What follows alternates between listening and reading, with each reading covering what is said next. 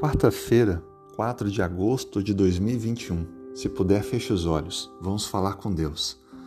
Senhor, louvado seja o teu nome. Muito obrigado por mais esse dia. Perdoe nossos pecados, Senhor. Transforme o nosso coração, a nossa vida e venha estar conosco, guiando nossos passos, dirigindo e cuidando de cada membro da nossa família.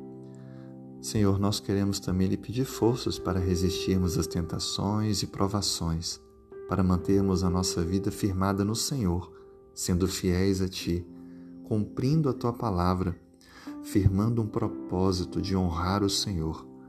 Mesmo quando estivermos distantes de qualquer referência de moralidade, daquilo que é certo, de que possamos ser especialmente fiéis ao Senhor honrando o teu nome, quer estejamos em situação favorável ou desfavorável.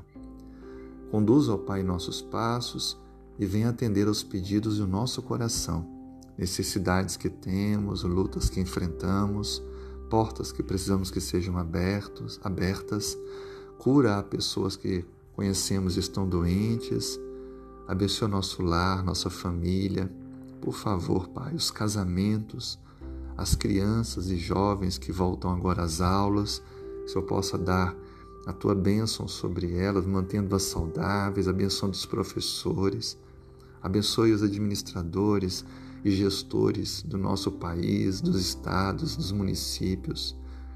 Abençoe, Senhor Deus, as nossas igrejas que preguem a verdade e ensinem as pessoas o Evangelho eterno. Abençoe os profissionais de saúde, dando saúde, protegendo a todos. Abençoe também aqueles que trabalham na área da segurança pública, guardando-os de todo mal. Tudo isso, ó Pai, te pedimos. Em nome de Jesus. Amém.